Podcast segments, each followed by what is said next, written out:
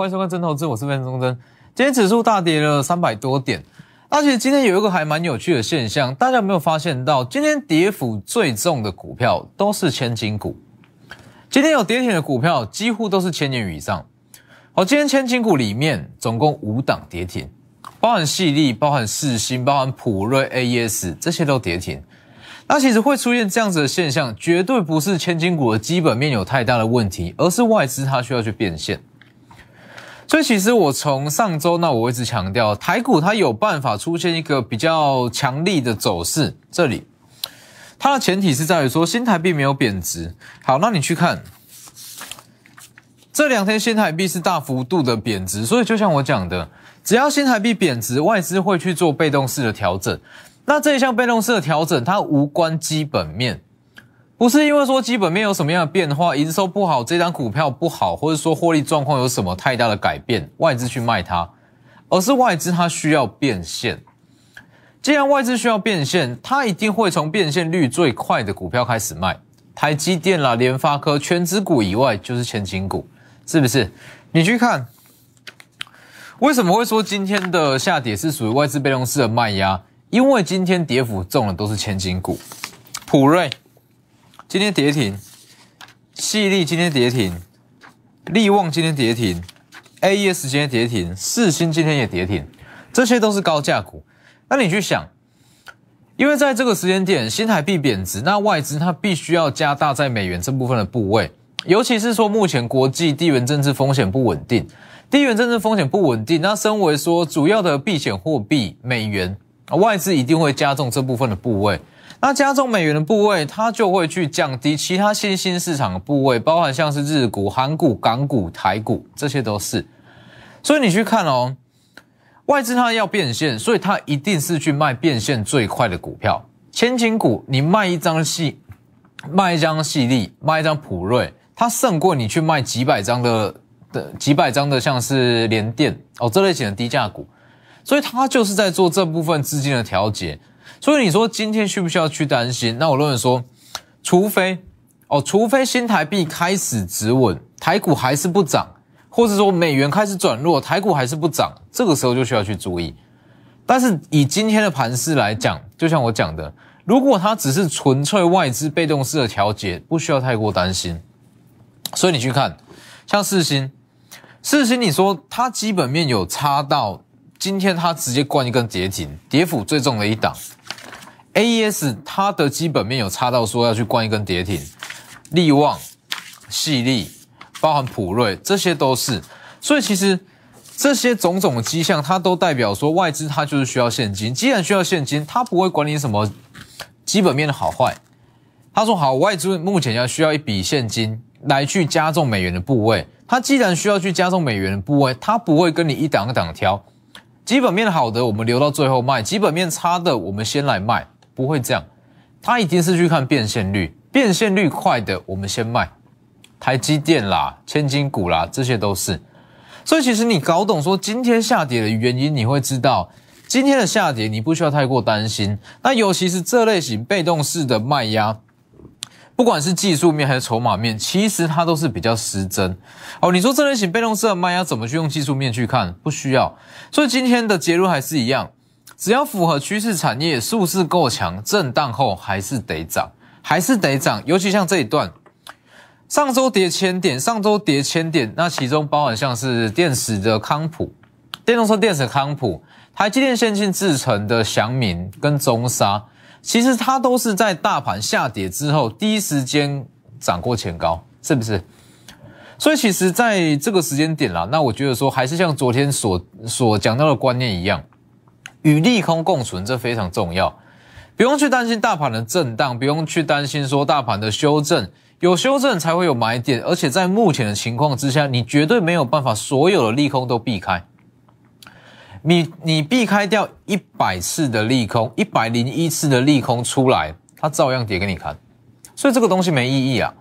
哦，你说分析出一百件利空，好，通通避开，一百零一件出来一样跌，所以与其说你要去做这样子比较没意义的分析，倒不如说针对趋势产业，激起够低数字扣奖，震荡后它还是得涨，是不是？电动车啦，包含像是一些先进制程这些，这些都是很好的例子。那包含像是昨天在从上周就开始提到第三代半导体也是哦，今天大盘跌三百多点，它还是持续在涨。所以你说今天这一根跌下来，那对于说后续行情有什么太大变化？就我的看法还是一样，这里。三月十七号以前，它应该说三月十七号过后，它会是一个全新的开始。那三月十七之前，在公布利率会议之前，刚刚好再来一根长黑，它也是创造出一次新的买点。所以其实在这个时间点啦，那我就是说，很多人会去探讨说，哎，年线之下它是空头，它是熊市，或是说，我现在我到底要去放空还是要去做多？其实这个东西是相对的啦。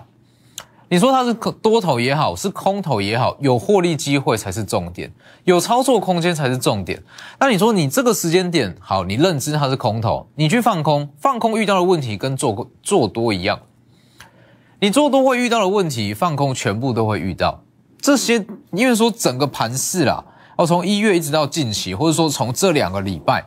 它全部都是由消息面在主导。哦，说好中国大陆封城，或者说疫情扩散。跌一下，好，乌俄战争爆发，那油价大涨，再跌一下。那说好，有什么乌俄之间开始在谈和，或者说有什么新的利多，它一样是急涨给你看。所以其实，在这样子的行情之下，你去做空做多，其实它的结果都一样，都是五比五。所以在这个时间点，那我的看法还是一样，锁定好趋势产业，机器够低，数字够强，不管它怎么挣，终究会上涨。所以就像我讲的嘛。其实在这个时间点，我们是要以布局的角度下去买股票。我从上周就在强调，这个位置刚站上年线，应该说这一次，这一次美元第一天转弱往上拉，这是属于强反弹。这一根小红可以属于强反弹，强反弹过了之后要去买股票，要用布局的角度去买。所谓布局的角度，就是我们分批去进场，有拉回买点，有拉回买点，布局的角度去买股票，在这样子行情之下，你才可以稳稳获利。哦，否则很多人会觉得说，哇，我要所有的利空都避开。昨天刚讲完，今天又在跌一根，是不是？那你说今天这一根长黑怎么预期，是吧？所以在这个时间点，那我觉得说很重要的一点啦，除了说资金控制好之外，那用布局的角度去买股票这一环也非常重要。那当然说，如果是以资金比重来讲，电子类股目前的占比还是比较偏低，大约是四成。那飞电这部分大约是六成左右，所以其实就像是在这几天一直强调，在整个飞电族群，航空跟航运它还是热，市场热度还是在这一块，所以它里面有操作空间，不需要去排斥它，它里面就是有赚头。来去看，今天其实整体盘是都算是全面性的下跌啦。哦，今天又涨超过五趴的股票，其实是不到不到十多档哦，不到十多档。好，那。以今天整体航运跟航空来讲，就像昨天所讲的，只要说长荣、阳敏跟万海，它公布出来的利多，然后它公布出来的配息，如果说没有说非常非常的惊艳，部分的资金会开始转到航空，长荣航、华航、台湾虎航。那你继续看，今天出现恐慌性下杀之前，大约是午盘之前，午盘之前最强势的还是长荣航跟华航，是不是？那你说昨天杨敏配的股息不够多吗？其实它的股息算是中规中矩，符合预期，但是并没有优于预期。来去看二六零九的杨敏，二六零九杨敏，它在二零二一年是赚四十七元，但它昨天是公布配息二十元，那这个发放率，呃，现金股利的发放率只有四十一趴，四十一趴其实不高哦，换算下来，虽然说殖利率是十五趴，它的殖利率是优于其他的船产，但是如果以市场预期来讲，这次发的股利其实不高，好，你去看，其实很多的投资机构，包含法人，包含一些大户，大家都是预期杨敏它可以配到，殖利率可以到二十左右，大约是配二十五元。如果配二十五元，我敢跟你保证，今天它会直接拉一根长红，再过高。但是有一点可惜，它只有配二十元，这种配二十元，就像昨天讲的，它没有比较大的亮点啊，二十元就是。就算是在预期内而已，所以资金会开始转到航空，是不是？这一段从上周就讲过，在配息之前还会有行情往上拉一段。好，配息前一天特别强调，如果说它没有太大的亮点，资金会转往航空。所以今天的长荣航跟华航其实相对来讲是比较强势。所以其实短线上啦，部分的资金布局趋势产业的电子股这一块，它的爆发力一定强。哦，你说中长线来讲，什么股票上涨空间最大？一定还是电子。但短线上热度比较高的，确实是航运跟航空，甚至是原物料。所以就是搭配去操作，第一可以让你的流畅度加，加加大你的流畅度。那第二也是说，它可以让等待电子股上涨的空窗期那缩到很低。所以你去看二六一八的长荣行也是一样，今天一度是大涨了三到五趴左右，是不是吸引航运的资金？那就像我讲的，二零二二是有望在今年有望破三元，它想象空间是比航运来还要来的大。那只是说。航运跟航空，它是属于资金跷跷板，因为它属性比较像了，它属性都比较偏向是资金的避风港。那既然是资金的避风港，当说整个电子类股的盘势比较不稳定，那部分的资金一定会转往航空或是航运。那当航运没有新的亮点，它就会再转往航空股。好，那也许说长荣航或者说华航在这个位置震一震，往上拉拉一段到前高这个位置之后，好。这个时候又开开始转往像是航运类股，所以你去看他们的走势，其实看起来就是相对的，航运在强，好，航空稍微的回跌，那航运开始转弱，其实航空它反而会有比较大量的买盘开始进场，所以我就说短线上来讲，哦，这里面它是有非常非常多的获利空间哦，毕竟说热度还在，当然不是叫你去做当冲，而是说哦，可能说短线上一周到两周的操作，包括像是二六一点的华航也是。今天也是相对强势，它也是属于资金避风港的其中一环。那其实就像我讲的嘛，如果说整个航空跟航运来讲，航空它的想象空间绝对比航运还要来得大。长隆、阳明跟万海，短线上它最具吸引力的是它的值利率。那加上说今年的运价啦，预计还是会维持在高档，缺柜的问题是存在，但是它唯一不具有的是解封后的想象空间。那就像我讲的，其实长荣航跟华航或者说台湾虎航这几档，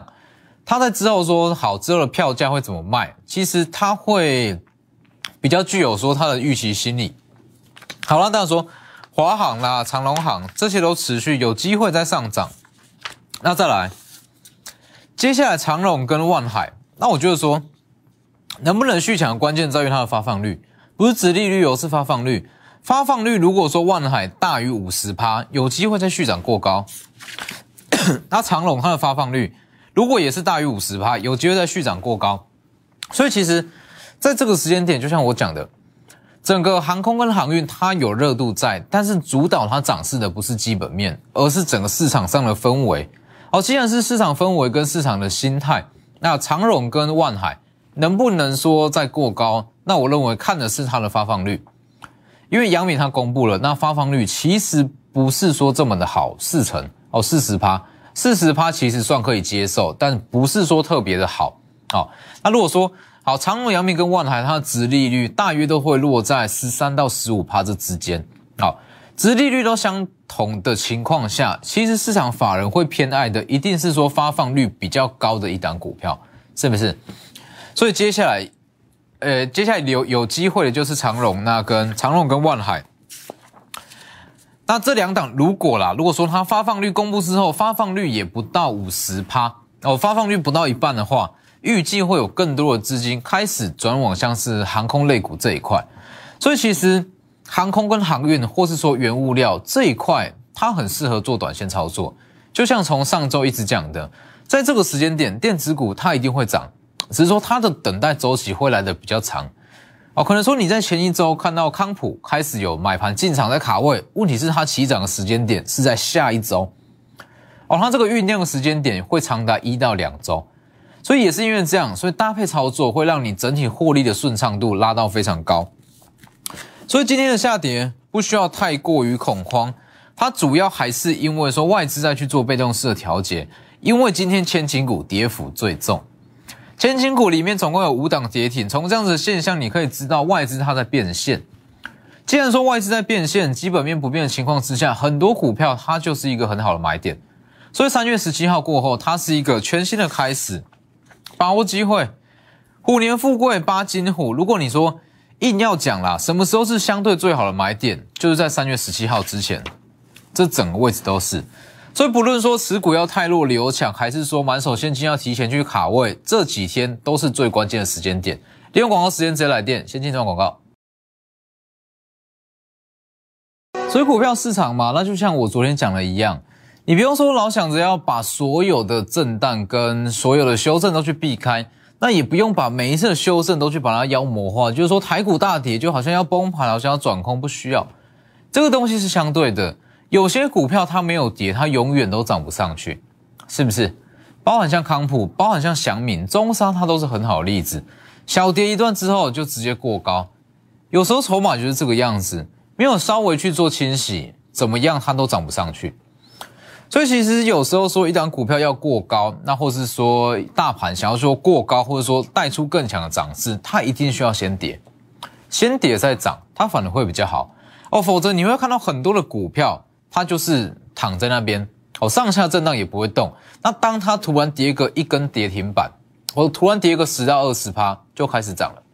这个就是洗筹码过程嘛。所以以指数来讲，指数还是一样，不需要太过去在意说好到底会怎么震荡，还是一样符合趋势产业数字够强，基期够低，震荡后还是得涨。很多人会说要去避开这所有的震荡拉回，要去避开拉回拉回，所有的拉回都要去避开。但是事实上就是目前的盘势，它是由消息面在主导。既然是由消息面在主导，你要去避开所有的震荡，不可能。所以，与其说要去做这样子的动作，倒不如说锁定趋势产业震荡，以布局的角度去买股票。不管怎么震荡，终究还是得涨。所以这些东西在我这两大平台里面都会有。那最重要的是说，当下跌的过程，那我会告诉你说什么样的股票要避开，或什么样的股票可以去买。Light 跟 Telegram 都要加 W 一七八 V 一七八，前面记得加小老鼠。那如果手上有持股，不知道怎么处理，一样可以私讯这两大平台。就像我讲的，其实以今年来讲，今年跟去年最大的不同就在于说，会涨的股票会变少，不是说没有行情，而是说会涨的股票变少。你去看去年，去年也许说在同样的时间内，那十十大族群或者说一堆族群会一起涨，但是到了今年，会涨的在同一个时间点会涨的可能只有零星几个族群。同时涨散热，同时涨像是高速传输，但是它不会说全面齐涨的盛况，因为资金量有限，所以在今年来讲，操作的顺序很重要。你去看，像是第三代半导体也是一样，第三代半导体来讲，你说它趋势很好，但是说它真正比较好的买点，或者说它真的起涨点，就是在这个时间点，就像上周有提到的嘛。上周特别讲到，整个第三代半导体它已经缓跌了将近呃将近半年哦，缓跌了半年，那开始有买盘进场往上拉。最重要的是，它有所谓的绿能概念，是不是？所以为什么昨天会特别强调汉磊跟嘉金？原因就在这里。从正常情况下，它趋势很好，但资金不过来，它一样不会涨。但是其实以昨天的资金来看，资金去买中心电、华晨跟雅力。代表说，部分的资金开始在朝向所谓的绿色能源这一块，绿色能源跟绿色制造。那其实这一块对于整个半导体来讲非常重要。就像我讲的，其实就以先进制程来讲啦，以先进制程来讲，随着制程的演进，从三纳米一直到两纳米，未来的一纳米，它所排放出来的废料会越来越多。它对环境的污染会越来越严重，所以这个时候会需要非常大量的绿色制造。那汉磊其实第三代半导体，它就符合绿色制造这样子的概念。这个东西比较少人知道，但是其实第三代半导体跟第二代半导体，它除了说功率比较高、耐高压以外，它最大的特色是它的一些废料的排放的量会比较少。所以很多人会说，第三代半导体它也算是绿色制程之一。那既然说资金开始转往像是绿能、绿电这一块，第三代半导体它就会连带起涨，不是说受惠，是连带有资金转入，因为它这个趋势本来就存在，只是说看资金什么时候要过去而已。所以你去看三七零七的汉雷本身基本面就不错，那刚刚好有这样子绿色概念，资金刚好转入，今天是不是一度也是上涨？那中场是稍微杀尾盘不影响。包含像是昨天提过的三零一六的加金也是一样，三零一六的嘉金，它是汉磊集团中营整个汉磊集团是营收占比最高的集团。好，那以嘉金来讲，二零二二的获利保底二点五元，保底二点五元，其实如果要去看它的上涨空间，嘉金是比汉磊还要来的大。保底二点五元的话，嘉金它至少啦比较合理的价格，我认为说一百三是跑不掉哦。所以汉磊开始涨，嘉金自然会有买盘进场。昨天刚刚讲三月十四号星期一，今天马上涨半根涨停以上，带量上涨，是不是一样是符合绿色概念？所以其实，在这样的情况之下，很多人会觉得说，好像没有行情，好像没有操作空间。事实上，只是你你没有找到相对应的股票。这个时间点，所谓的基本面，所谓的基企低，它不是重点，它不是说你获利的关键。你说好，你买进一档股票，基企很低，获利很好，很基哦，资金补过去一样没有用。所以就像我讲的嘛，其实在这个时间点，大盘这样跌了一千多点，你说所谓的绩优股、低本一比的股票很多，问题是说资金量有限，它会先去哪里？今天会去哪里？明天会去哪里？这才是重点。所以，包含像电动车电池、台积电的设备、先进制程，还有第三代半导体，它都是有机会在三月十七号过后持续上涨的一群。那最重要的是，因为电子成交比重大约是五成不到，所以一定要搭配操作。不搭配操作，你操作起来会非常的卡。哦，也许说你现在去买一档绩优股，然后电子绩优股，等个一季、等个两季才上才上涨，这就没意义了。所以，就像昨天讲的。航运跟航空，它都有短线上的操作空间。二六零九的阳明，我认为说短线上啦，可以先不用去留意。比如说它的配息已经出来了，但就像昨天讲的，当它的配息不是说非常的亮眼，资金会转到航空。今天的华航，今天的长荣航开始有买盘进场。那如果说长荣行跟华航要去要续强的话，关键就在万海跟长荣这两档。如果说长荣跟万海它的发放率，股利发放率五十有点高，大约是四十五。哦，如果说有超过四十五的话，短线上长荣跟万海都还有机会过高。那如果说它发放率不到四十五，或是说长荣跟万海的发放率跟阳明一样，大约是四十趴左右，那会有更多的资金开始转到航空。所以其实短线上来讲，航空跟航运，我们可以把它当成是同一批资金。它会在这里面不断去轮动，那你抓到这样子的节奏，抓到说资金轮动的动作，其实短线上这样累积起来，短线的价差也是非常大。那最重要当然是说，还是要布局一些趋势的电子股啊，比如说它爆发力会比较强，所以还是一样。把握三月十七号以前，联准会正式公布利率结果之前下去做布局。三月十七号正式公布之后，不论申请结果如何，先下后上或是直接上，把握机会，这是一次全新的开始。反手持股不知道怎么处理，一样直接来电。今天节目就到这边，谢谢各位。